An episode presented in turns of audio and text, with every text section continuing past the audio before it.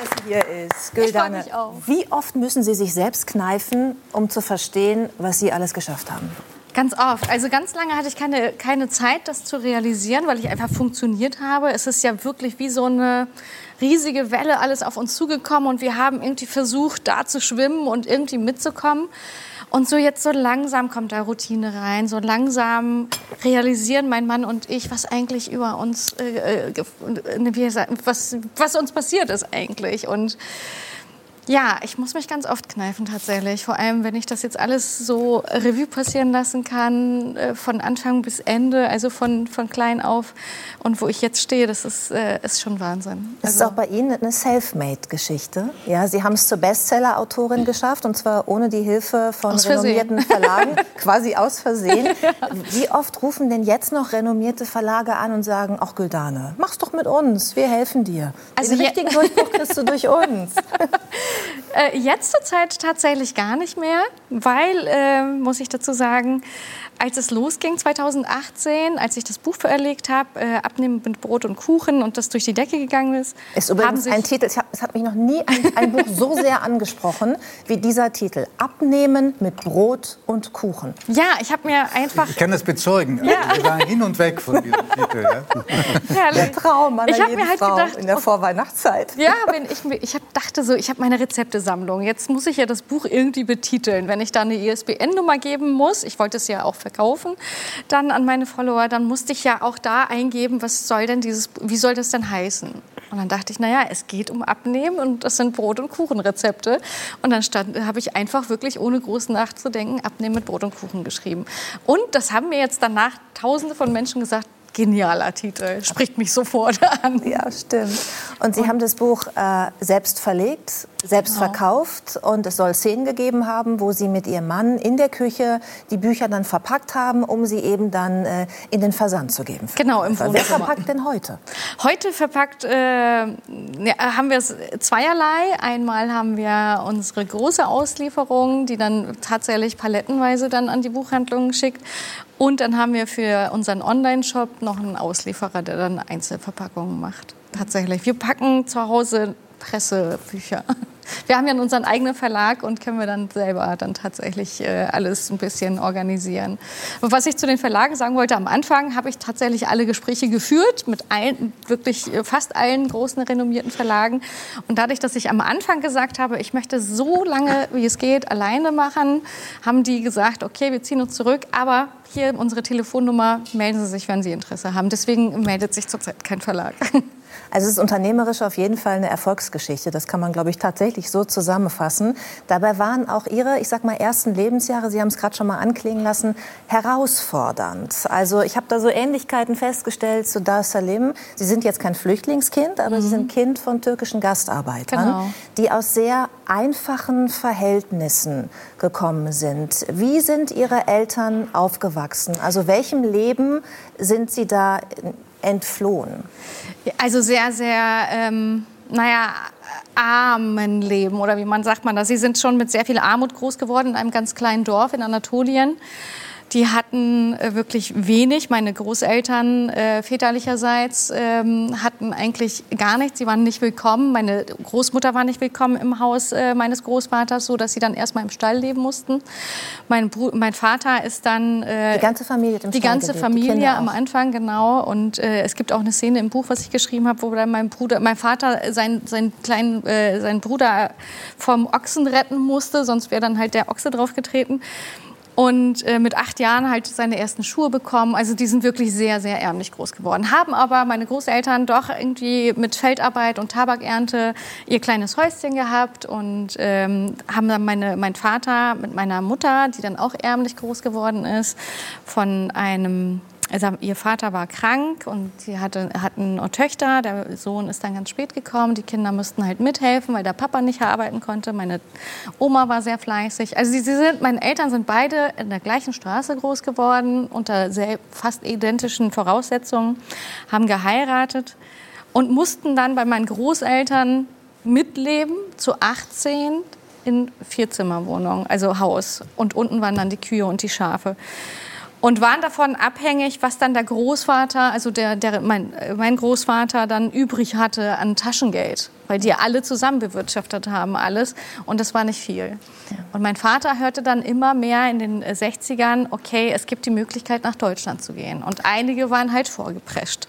Genau, das Anwerbeabkommen zwischen der Bundesrepublik und der Türkei wurde mhm. tatsächlich am 30. Oktober vor genau 60 Jahren in Bad Godesberg unterzeichnet. Mhm. Davon hatte er gehört. Mit welchen Hoffnungen sind Ihre Eltern dann nach Deutschland gekommen?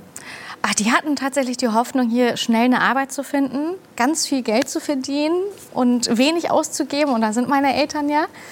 Ähm, das ist übrigens ein Foto von deren Pass, was, womit sie hier eingereist sind damals. Mhm. Und ähm, ja, und dann wollten sie eigentlich wieder zurück. Die wollten in ihrem Dorf ein Häuschen bauen, die wollten Felder kaufen und Tabak bewirtschaften, also mit Tabak bewirtschaften. Und äh, das war deren Traum.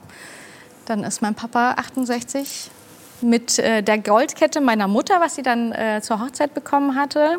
Das war das Einzige, was sie wirklich hatten ähm, hat er dann gegen ein Busticket getauscht und ein bisschen Taschengeld mitgenommen und ist einfach losgefahren, ohne zu wissen, welche Sprache, wo das ist. Und mein Vater war noch nicht mal in der nächsten großen Stadt in der Türkei. Also die sind wirklich in einem ganz kleinen Dorf dann einfach los nach Richtung Deutschland. Ihr Glück suchen genau. und eine Zukunft schaffen. Sie sind dann in Hamburg geboren mhm. worden, äh, mit insgesamt vier Geschwistern dort aufgewachsen. Und äh, Sie schreiben in der gerade erschienenen Biografie, die Sie auch selbst schon angesprochen haben, dass Sie und Ihre Geschwister sehr früh auf sich allein gestellt waren in diesem Leben in Deutschland. Sie mhm. kamen ja aus dieser Großfamilie, Ihre, mhm. ihre Eltern. Äh, warum mhm. waren Sie so viel alleine? Ja, meine Eltern hatten dann diese Großfamilie in Hamburg dann natürlich nicht mehr. Ne? Die hatten dann ihre Wohnung, wir hatten, sie hatten uns Kinder da bekommen und so schnell, wie sie sich das vorgestellt haben, mal eben Geld verdienen und zurückfahren, ging halt nicht. Und ähm, damals gab es halt auch kein Kita für uns. Das kannten sie damals nicht oder war, glaube ich, allgemein damals ein bisschen weniger als heute. Also Krippe gab es, glaube ich, früher sowieso nicht und ab drei und wenig. Wir Kinder waren zu Hause und meine Eltern haben gearbeitet wie die Tiere, wirklich. Die haben alle Jobs, die sie kriegen konnten, irgendwie genommen. Und äh, meine Mutter ist morgens um fünf aus dem Haus gegangen und wir waren zu Hause. Und ich kann mich an eine Szene erinnern, da bin ich vier Jahre alt. Meine Schwester ist ein Baby, jetzt ein halbes Jahr alt. Und meine Mutter stellt mir eine Flasche mit Milch hin und, und sagt, wenn du gleich aufgestanden bist, dann gibst du es deiner Schwester Dönei. Und äh, dann geht sie aus dem Haus. Und dann bin ich mit meiner Schwester alleine und mit vier Jahren. Mit vier Jahren. Und kann mich noch an die Szene gut erinnern, wie ich ihr die Milchflasche gebe und aber ihre Augen sind voll mit Milch, weil es getropft hat und denke so, oh Gott, oh Gott, oh Gott. Und meine Mutter hat uns halt immer wieder angerufen. Hat angerufen, ist denn alles in Ordnung? Ich meine, heute unvorstellbar. Ich bin selber Mutter und denke, Wahnsinn. Dieses, da wäre ähm, sofort wow. das Jugendamt da wegen ja, Verwahrlosung. Definitiv. Ja. Und die ganzen Nachbarn, wir haben in so einem Mehrfamilienhaus gewohnt, die Nachbarn wussten es. Sie wussten, dass wir Kinder alleine sind. Meine ältere Schwester, die dann drei Jahre, vier Jahre älter ist, war auch da. Aber als sie dann zur Schule ging, war ich halt alleine. Ähm, die Nachbarn, die Tür war immer abgeschlossen, wir waren im zweiten OG und dann kriegen, haben wir immer wieder mal Süßigkeiten durch den Briefschlitz durchgesteckt bekommen oder wurde dann halt auch mal geklopft und gefragt, ob dann alles in Ordnung ist. Ja, das ist dann auch da in der Wohnung, das ist meine Mutter mit meinen vier Schwestern. War das denn auch der Grund, dass Sie ähm, so viel alleine waren, weil die Eltern einfach unglaublich viel gearbeitet genau. haben, dass Sie dann zwischen Ihrem neunten und Ihrem zwölften Lebensjahr dann wieder in der Türkei gelebt haben? Genau, in der in Zeit einem für Sie ja völlig fremden, fremden Land. Land. Genau, ich bin wie gesagt hier ohne groß Eltern. geworden, ohne Eltern. Also zum Alleine sein und Sehnsucht. Also meine Eltern haben halt dadurch, dass sie viel gearbeitet haben und selber wenig Liebe von den Eltern, eigenen Eltern bekommen haben, war es für sie halt schon selbstverständlich, dass wir so mit groß werden. Und da hatten wir halt dieses, dieses ähm, na, wie soll ich sagen, da war immer mehr Sehnsucht einfach immer da mit, mit Mama und Papa kuscheln und so. Und dann äh, haben meine Eltern gedacht, okay, es gibt ein, ein, eine Regelung mit der 80er, jeder Gastarbeiter, der Deutschland verlässt, bekommt dann eine finanzielle Spritze. Und das war für viele Gastarbeiter attraktiv. Und mein Vater dachte, okay, das machen wir mal, aber wir trauen es noch nicht ganz. Ihr Kinder sollt sowieso in der Türkei groß werden, also geht schon mal vor. Und dann haben sie ähm, 83, da war ich acht Jahre alt, äh, mich und meine älteren Geschwister bei meinen Großeltern geparkt und wollten eigentlich nachkommen. Und das hat vier Jahre gedauert, Und vier Jahre war ich da ohne meine Eltern. Wie war Unglaublich das? harte Zeit. Also ja. das, da zieht einem ja sich das Herz ja. zusammen, oder? Ja. Ist, Wie, war das, wie war das für Sie? Ja, das war am Anfang tatsächlich schwierig. Ähm, Ja, es ist halt, man ist acht Jahre alt. Und wenn da das erste Mal die Eltern wegfahren und das ist halt kein Urlaub mehr, sondern die sind wirklich lange weg, es ist schwierig für ein Kind, das zu begreifen. Egal wie lieb die Großeltern sind, wie lieb die Tante ist und was weiß ich. Aber man gewöhnt sich nach einer Zeit dran. Man gewöhnt sich dran an den Alltag, man gewöhnt sich, ähm, man hat Freunde gewonnen, man kann viel auf der Straße spielen und so weiter. Und auch in der Schule plötzlich ähm, ich konnte ja nicht so gut Türkisch. Und dann war die erste, zweite Klasse hatte ich hier in Deutschland besucht, war ganz entspannt. Und dann dritte Klasse da, das ist in der Türkei. Meine Mutter ist ganz rechts, ich bin vorne das Mädchen mit dem Kleid. Ähm, das, Kleid nee, das, das, größere Mädchen? Das größere, oder? genau, mit ja. dem Kleid, genau. Mhm. Ähm, ja, und da war das so streng in der Schule. Ne? Da war das mit, äh, wenn der Lehrer kommt, aufstehen, dann mussten wir Uniform anziehen. Und äh, da gab es Schläge, wenn man das nicht äh, genau so gemacht hat, wie der, wie der Lehrer das wollte. Ich meine, heute ist das in der Türkei nicht mehr so, aber damals war das auch so. Und ich hatte ganz oft Bauchschmerzen, in Anführungsstrichen, und wollte einfach nicht in die Schule und fand die Situation aber, ganz schön. Entschuldigung, weil das so bewegend ist, was Sie äh, sagen. Und vielleicht viele denken, das ist eine vergangene Zeit gewesen. Das ist nicht vergangen. Nee. Ich kenne in Hamburg eine, eine Frau aus äh, Südamerika, die äh, drei Jahre lang gewartet hat, bis sie ihr Kind zu sich holen konnte. Ja, Wahnsinn. Äh, aus Südamerika. Und das war zehn, als sie weggegangen ist. Und ist heute 13. Und ähm, das ist etwas, was ich, glaube ich, kaum ein Mensch hier vorstellen kann. Mhm. Dass sowas noch Realität ist. Dass es sowas noch gibt, ne? Ja. Ja. Ja, und das ist für die Kinder, für die Eltern sowieso. Meine Mutter macht sich sehr viele äh, Vorwürfe über die Zeit, dass es so gekommen ist. Ich meine, die haben es nur gut gemeint. Keiner, weder ich noch meine Geschwister, haben es meinen Eltern vorgeworfen, dass wir jetzt in der Türkei waren. Weil sie es einfach, die hatten das Gefühl, das ist gut, wir haben da irgendwie schon mal eine gute Bildung und die kommen nach. Und äh, ja, aber es war trotz, also ich will die Zeit einiger, einiger ähm, äh, andererseits auch nicht missen, weil ich irgendwie dieses Landleben halt auch irgendwie kennengelernt habe. Ich bin da mit Tieren groß geworden. Ich habe mit auf dem Feld gearbeitet. Ich habe da liebevolle Großeltern gehabt. Wir haben zu zehnt in, einer zwei, in einem Zwei-Zimmer-Haus gewohnt. Meine Großeltern in einem Zimmer geschlafen und wir alle anderen in einem Zimmer. Und das war schön. Das war trotzdem schön. Also die Eltern haben gefehlt. Das war eine Sache, aber ich hatte viele Freunde und es war eine, eine wirklich tolle Zeit auch. Ich fasse die Jahre danach ein bisschen zusammen aus mhm. Zeitgründen, damit mhm. wir durchkommen durch ihr bewegtes bewegtes Leben. Ja. Ihre Eltern haben sich dann entschieden, doch nicht zurückzukehren in die genau. Türkei, weil sie eben auch an Freunden und Bekannten gesehen haben, dass es einfach keine Perspektive hat, mhm. zurückzukehren, weil das genau. Geld, was man bekommt, nicht reicht, genau. um damit ein ordentliches Leben zu führen.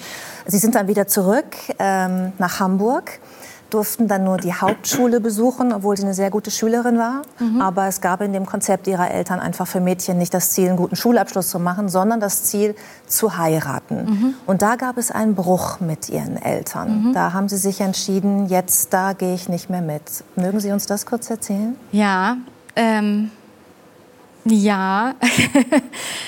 Ich bin halt wieder zurück. Ich war 13 und ähm, habe dann die Hauptschule besucht, was ich irgendwie sehr ärgerlich fand, nur weil ich dann äh, Deutsch nicht mehr so gut konnte. Ich habe dann versucht, das aufzuholen. Für mich war immer klar, ich möchte mehr machen. Mhm. Habe dann die mittlere Reife nachgeholt und nach der mittleren Reife war das halt für meine Eltern und für viele Bekannte meiner Eltern einfach normal, dass dann ein Mädchen Ausbildung macht und äh, nach dieser Ausbildung dann heiratet.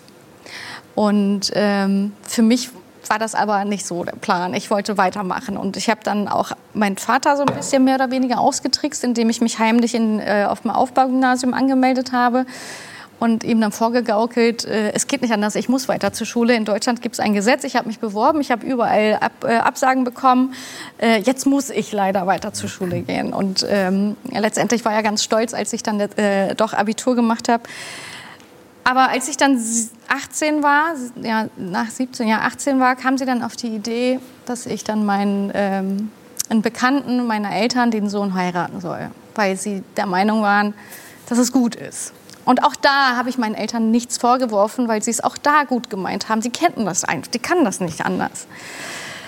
Und ich habe das halbes Jahr versucht mit Nein möchte ich nicht. Und irgendwann habe ich tatsächlich, ich hatte halt niemanden, mit dem ich drüber reden konnte. Weder mit meinen deutschen Freundinnen noch zu Hause mit meinen jüngeren Geschwistern. Das war schwierig.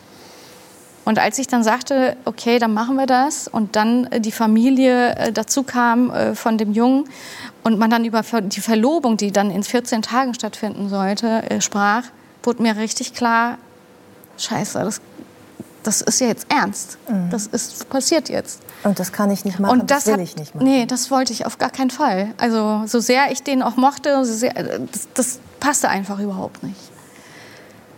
Und da musste ich halt die Entscheidung treffen, wie geht's weiter. Entweder beugst du dem Ganzen, dich dem Ganzen oder du, du gehst deinen Weg. Und es fällt mir schwer, darüber zu sprechen. Und es ist mir auch in der Biografie sehr schwer gefallen, die Entscheidung zu treffen, ob ich darüber sprechen möchte oder nicht, weil es sehr tief vergraben in mir ist. Und, ähm, aber Genau, ich hoffe, dass. Ähm Soll ich Ihnen helfen? Ja. Ja, ich helfe Ihnen, Frau Altekrüger. Sie sind ähm, dann kurzfristig haben Sie die Familie verlassen. Sind ich habe die Familie verlassen. in eine Einrichtung gegangen, wo man als Jugendlicher eben auch Schutz findet vor derlei Geschichten und Zwängen. Und da sind Ihre Eltern aufgewacht. Und ja. Ihre Mutter hat Ihnen einen, das schreiben Sie ganz wunderbar in Ihrer Biografie, einen Brief geschrieben und hat gesagt, komm zurück. Wir, genau. wir lassen dich jetzt. Genau. Und Sie mussten dann nicht heiraten.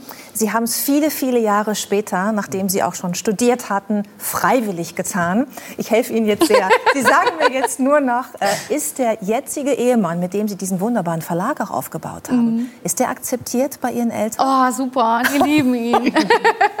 die lieben ihn. Also äh, ganz kurz zu der Geschichte, dass ich äh, von zu Hause weggegangen bin. Das hat tatsächlich nur zwei Tage gedauert und meine Eltern, für die hat es dann Klick gemacht, dass sie gesagt haben, wir müssen mit den Kindern mit sein. Also das ist mir wirklich ein Bedürfnis zu sagen, dass meine Eltern da sehr, sehr einsichtig waren und äh, dann halt gesagt haben, okay, wir sind, äh, die Kinder werden hier groß, wir machen das jetzt mit. Markus, äh, den ich erst mit 36 dann kennengelernt habe, ich habe mir dann sehr lange Zeit gelassen. Ähm, ach, den lieben meine Eltern von Anfang an. Für mir war das wichtig, dass die sich dann sofort mal kennenlernen und äh, ja, doch, nicht nur meine Eltern, auch das ganze Dorf liebt ihn. Wir haben in der Türkei im Dorf geheiratet. Viele deutsche Freunde sind mit dazugekommen und äh, er kennt da alle. er hat mit allen angestoßen und äh, ja. Es ist das vorläufig sehr schöne Happy End einer ganz ja. besonderen Geschichte, die nachzulesen ist, jetzt nicht in einem ihrer Kochbücher, Nein. sondern in der Biografie, die Sie jetzt auch im Selbstverlag quasi äh, herausgebracht haben. Genau. Wir wünschen auch dafür äh, viel Glück und hoffen, dass Sie bald wieder zu uns kommen mit Vielen einem Dank. Ihrer tollen neuen Projekte. Ja, Vielen sehr Dank. gerne. Vielen Dank auch.